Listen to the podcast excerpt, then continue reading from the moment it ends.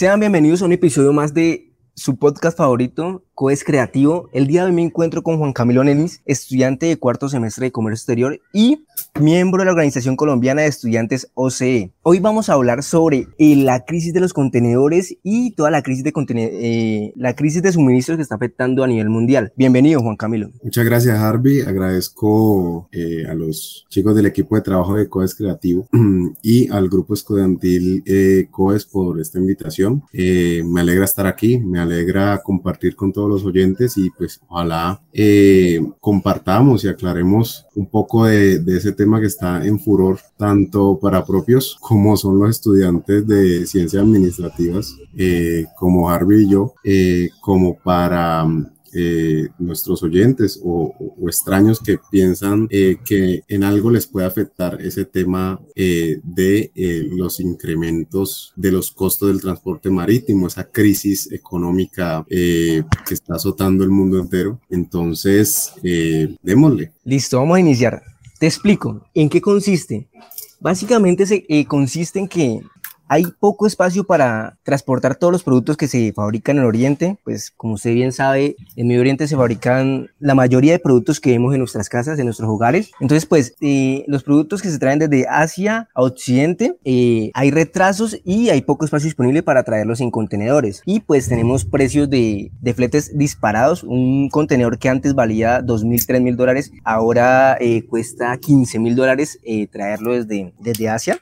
Y pues también tenemos problemas eh, con los rebrotes de coronavirus que se presentan en China, con empresas chinas fabricando menos, eh, cierre de los puertos y todo esto. También te explico, ¿por qué hay demoras en los puertos? Pues resulta que en una situación normal tenemos que los buques eh, llegan al puerto, eh, los contenedores llegan al puerto y pues los contenedores son revisados y descargados básicamente. Los camiones que, esperan para repartir estas mercancías y para cargarlas eh, están disponibles, los contenedores vuelven a los barcos para liberar espacio en el puerto y pues los camiones distribuyen toda esta mercancía. Pero ahora con esta crisis de los contenedores, ¿qué pasa? Llegan los buques con los contenedores al puerto, no hay suficiente personal portuario para los contenedores ni conductores para camiones y pues estos contenedores son apilados y hacen que el puerto se sature. Entonces los buques son desviados a otros eh, puertos y hace que diferentes puertos se, se, vean saturados de buques con filas larguísimas para entrar. Resulta que eh, uno de los puertos más grandes de Estados Unidos, como lo es el, pues, el, el, puerto de el puerto en Georgia, se me escapa el nombre en este momento, está con un atasco tremendo porque no pueden entrar los buques al, al puerto y esto genera retrasos en la cadena de suministros. Bueno, Juan Camilo, ¿qué piensas sobre la, la crisis de los contenedores? ¿Qué entiende sobre crisis de contenedores? ¿Qué se entiende?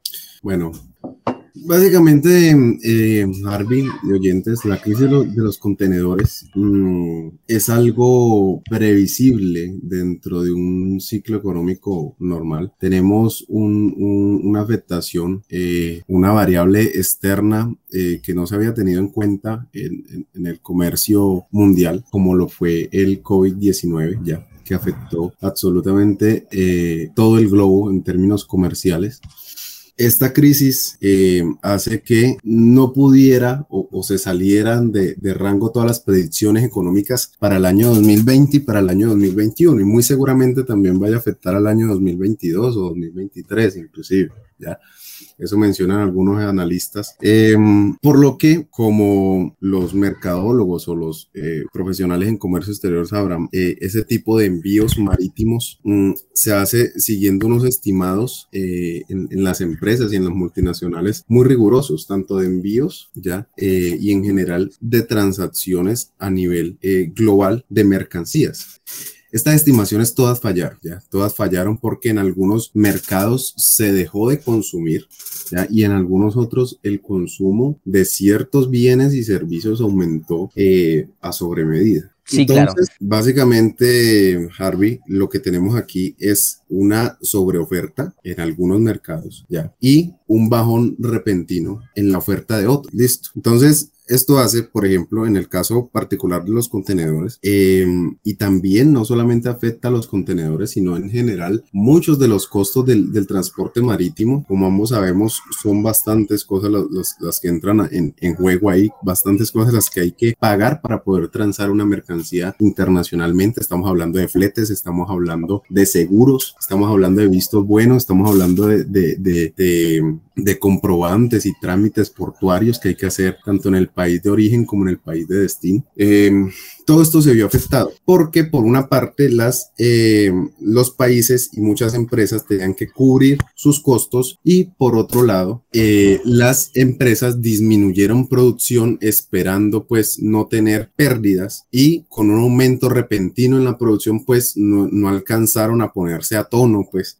o, a, igualar la producción con la oferta. Claro, este, este crecimiento económico no, no dijo que las empresas eh, pudieran prever tanta demanda a nivel mundial. Exactamente, no, no, no se pudo prever, obviamente, eh, que es el caso también eh, particular y de cualquiera de nuestros oyentes. A todos nos dañó, los, los, los, los planes el COVID-19. No, y, y, esto pasó con la producción de contenedores, porque dijeron, ¿qué dijeron las empresas eh, navieras? No produzcamos más porque en este momento está cerrado el comercio mundial, como lo fue en 2020, estuvo cerrado, y dejaron de producir contenedores. Y es la hora que ahora los contenedores se encuentran en, en parte de Latinoamérica y Estados Unidos y pues no hay eh, para traer mercancías, como lo decía al eh, comienzo. Eh, exacto, entonces cuando, las, cuando la, el comercio internacional se frenó. Todos los, los, estimados de producción bajaron. También los de transporte marítimo. Las empresas sabían esto. Después, ahora que reabrió, inclusive hubo una sobreoferta. Hubo como un estallido eh, donde las personas empezaron a, a, pedir por internet, a usar aplicaciones eh,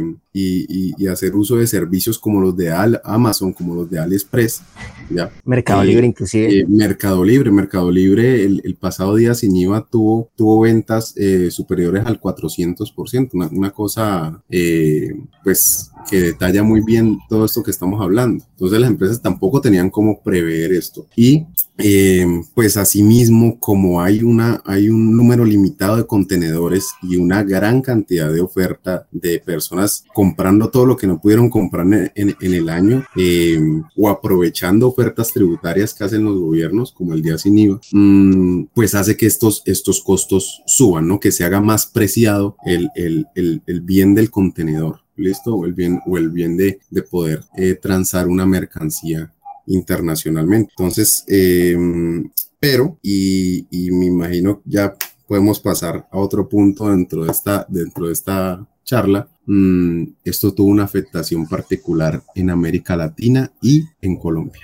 Sí, claro, y lo, dijo el, el, ¿qué? El presidente ejecutivo de la Asociación Nacional de Comercio Exterior de Colombia, Analdes, eh, Javier Díaz, lo dijo a la BBC, que hay preocupación porque hay retrasos en productos como eh, electrodomésticos, autos y productos electrónicos, entre otros, que no van a poder llegar a, Colombia a tiempo para las épocas de, diciembre, que ya se acerca y ya eh, va a venir con una alza tremenda al consumidor, alza en los, en los productos. Bueno, y, lo, y lo que te contaba también sobre el efecto que tiene los cierres en China de las, de las, de las fábricas, pues con la variable delta hay un ejemplo claro. En, en un puerto en, en, puerto chino, el puerto Nimbo Yusan, en agosto fue cerrado porque hubo un, un operario que dio positivo para la variable, variable delta del coronavirus y pues esta fábrica cerró. Entonces que obligó a las navieras a qué? A buscar otros puertos alternativos y, y advertir a los clientes sobre los retrasos que se podían prever. Bien, eh, ¿usted cuánto tiempo cree que dure esto en normalizarse? Pues Harvey, aquí lo que tenemos es un, caso mm, de una interrupción en el equilibrio eh, de los costos eh, navieros, ¿ya? fruto de una sobreoferta repentina, ¿ya? Y también de una disminución póstuma del, del, del, de los transportes eh, marítimos eh, y también aéreos. Entonces, es, es, muy difícil predecir este tipo de cosas, eh, Harvey. Diría que ni, ni, los mejores economistas del mundo podrían predecir eh, qué va a pasar en la pandemia de aquí al año que viene. Ya. Mm, en lo que sí, es un reto grande. sí, es un reto muy grande porque entran en juego muchas variables. En lo que a mí concierne, yo creo que eh, y algunas eh, variables lo, lo, lo, evidencian o, o hay un cierto soporte en las especulaciones que, que, voy a hacer. Y es que en la medida en la que se vaya normalizando o estabilizando el, el comercio internacional, asimismo se irán estabilizando estos, estos eh, costos. Ahora, hay hay consecuencias que son muy difíciles de revertir, no solamente de la pandemia, que pues es el, es el, el, como el detonante de todo esto, el detonante porque hay unas causas anteriores, eh, sino también de esta crisis de los, los eh, costos eh, del, del, comercio internacional, eh, Harvey, en general de la economía. Hay unos grandes perdedores y hay unos grandes ganadores en términos comerciales a nivel de los países, ¿ya? es que no afectó de la misma forma la pandemia y la crisis del comercio internacional a Estados Unidos o Alemania o a China que a Colombia. Eso hay que claro, totalmente de acuerdo.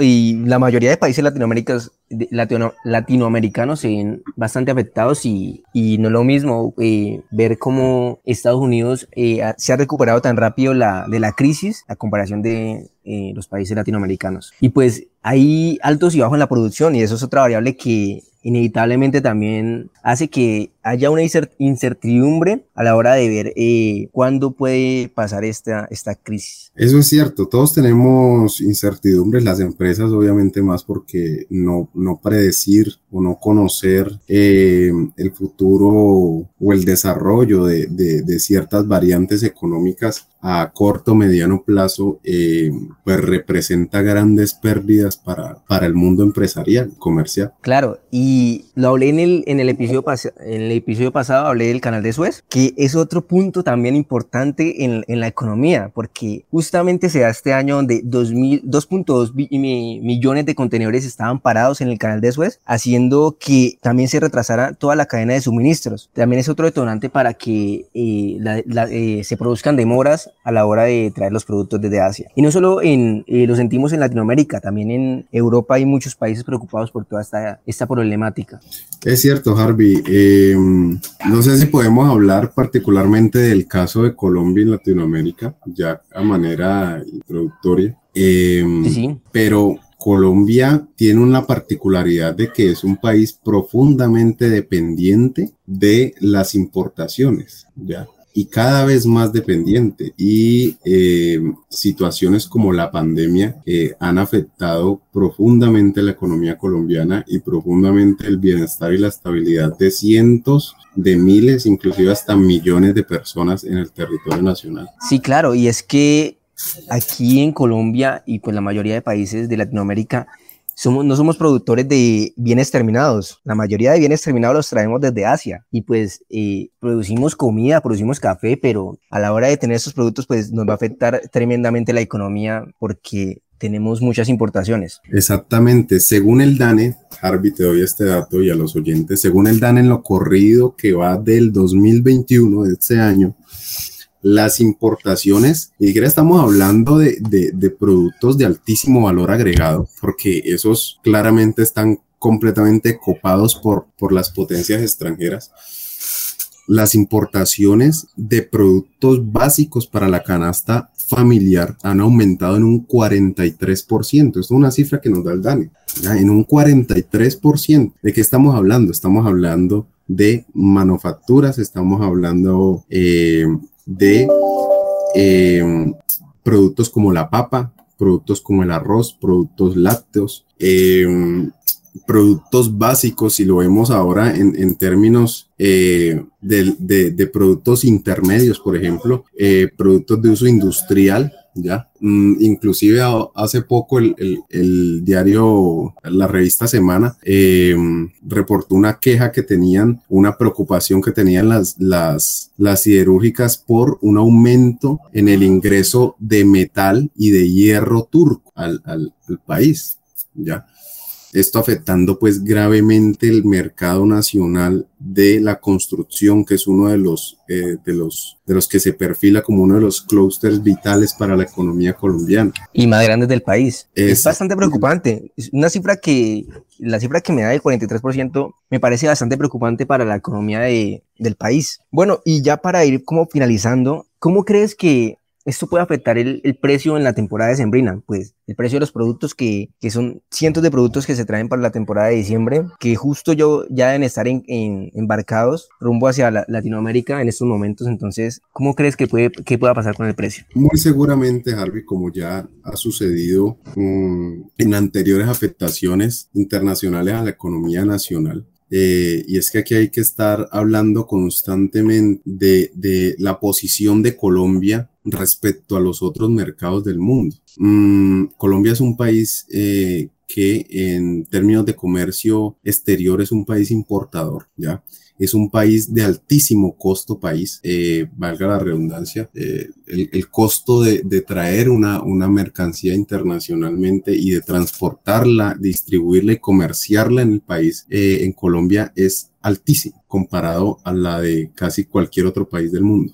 Es muy alto por la infraestructura, eh, por la burocracia, por la falta de eficiencia en las instituciones, por un montón de cosas. ¿ya? Eh, pero sobre todo Colombia es un país eh, que le cuesta mucho relacionarse de tú a tú con otras potencias económicas, ya que es un país que ha abandonado profundamente su mercado interno. Eh, la economista eh, y analista de políticas internacionales Diana Molina eh, en el portal Más Colombia, cuando eh, le preguntan por qué bajas importaciones, por qué creía que las bajas importaciones repercutían en el costo de los fletes marítimos de productos que, ingresaban a Colombia. Respondió que es que nosotros al ser un país netamente importador, mm, pues nos cuesta devolver esos contenedores que vienen de China o que vienen de Europa o que vienen de, en general de Asia o de Japón, nos cuesta devolverlos con algo,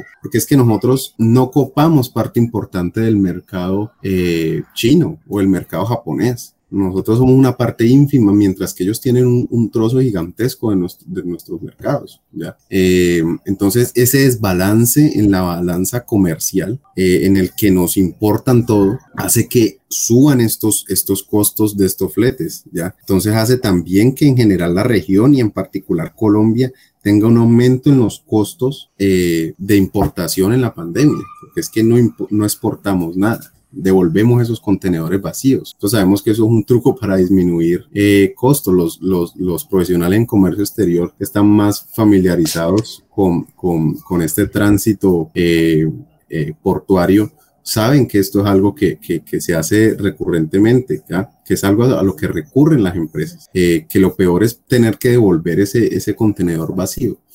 Mm, ahora, la repercusión en los hogares, bueno, es que las, las, los empleos, los empleos y los salarios a la hora de que nosotros empezamos a comercializar eh, productos que están meramente hechos, empaquetados y listos para su para su comercialización en Colombia que vienen de Asia o de Europa ya o de Estados Unidos. Mm, son productos donde el, el empleo eh, el grueso del empleo de la cadena de producción y la, el, el, encadenamiento con otras industrias no se queda en Colombia, donde las ganancias tampoco se quedan en Colombia y donde ya vemos, si uno analiza también, por ejemplo, los, los documentos de, de, justicia tributaria en el, en, el, en el observatorio sede trabajo, así se llama, lo pueden buscar sede trabajo, uno ve que eh, los beneficios tributarios que le damos eh, a, ciertas industrias, mm, pues tampoco se ven representados eh, en, mayor cuantía dentro de la tributación, o sea, ni siquiera les estamos cobrando impuestos.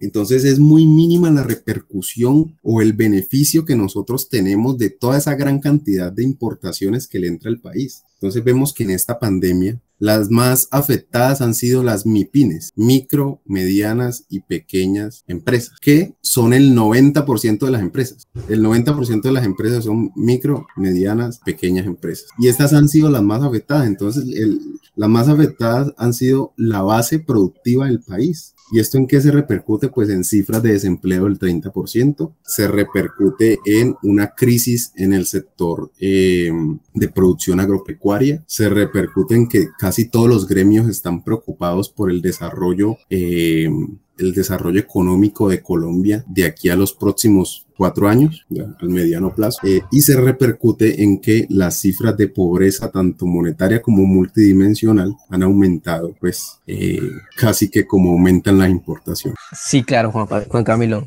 Totalmente de acuerdo contigo. Y ahora con los productos que, que, que, vienen desde Asia, pues también afecta directamente al consumidor en temas de precio. Un contenedor valiendo 15 mil dólares, donde los productos que vienen dentro de ese contenedor no alcanzan a superar ese mismo precio. Es decir, que va a tener un alza en los precios y vamos a ver eh, productos mucho más caros en, en los almacenes en, en, diciembre, en época de sembrina. Y desde ya lo estamos viendo. Vamos a un almacén y los productos electrónicos están súper eh, alzados, con una alza muy tremenda en, los precios. Y pues ya finalizando, te quiero agradecer por la invitación, pues, por la aceptación de esta invitación a, a Coes Creativo. Muchas gracias por tu disposición. Y bueno, es todo. No olviden seguirnos en, en Instagram como Codes Univalle, y escuchar este episodio en Spotify y nos vemos en un próximo episodio. Bueno, muchas gracias Harvey, muchas gracias a todos nuestros oyentes, a los chicos de Coes Creativo, los chicos del Coes. Mm, espero que pues les haya servido, aunque sea si no estén de acuerdo conmigo, para, para que nos pensemos eh, todas estas eh, crisis internacionales, cómo afectan nuestro día a día ¿ya? Y, y, nos preocupemos y tomemos acción desde de la academia eh, y desde nuestra individualidad eh, para cambiar o, o, o, afectar esas, esas condiciones y esas realidades que estamos viviendo actualmente con la pandemia del COVID-19 y con estas crisis internacionales derivadas de esta. Muchas gracias. Listo, esperamos sus comentarios, y estaremos atentos a todos sus comentarios y pues recuerden, COES somos todos.